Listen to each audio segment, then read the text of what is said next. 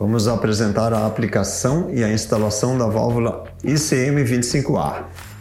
Ela é de aço, o código Danfoss é 027H2004. Essa é uma válvula motorizada, utilizada para regulagem de pressão e temperatura, sendo o sistema de operação com esse motor aqui, o motor ICAD.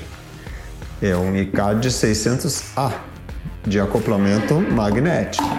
Código Danfoss 027H9075. As conexões de entrada e saída dessa válvula são de 1 polegada, 25 milímetros, tipo solda de soquete. E o valor do coeficiente de vazão é 6 metros cúbicos por hora. Essa válvula possui um corpo de aço zincado e o fluxo é em um único sentido conforme a seta gravada no corpo.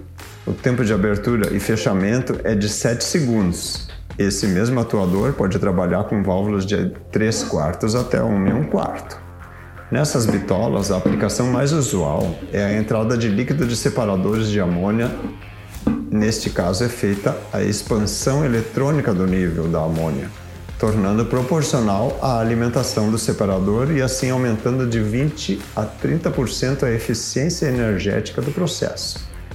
Nessa aplicação, a válvula ICM é utilizada em conjunto com o transmissor de pressão AKS 4100, que nós apresentamos anteriormente.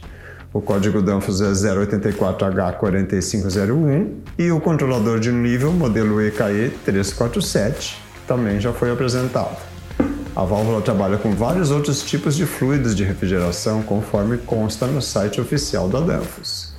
A pressão máxima de trabalho é 65 bar, sendo que a pressão diferencial máxima é de 52 bar e a faixa de temperatura de menos 60 até 120 graus.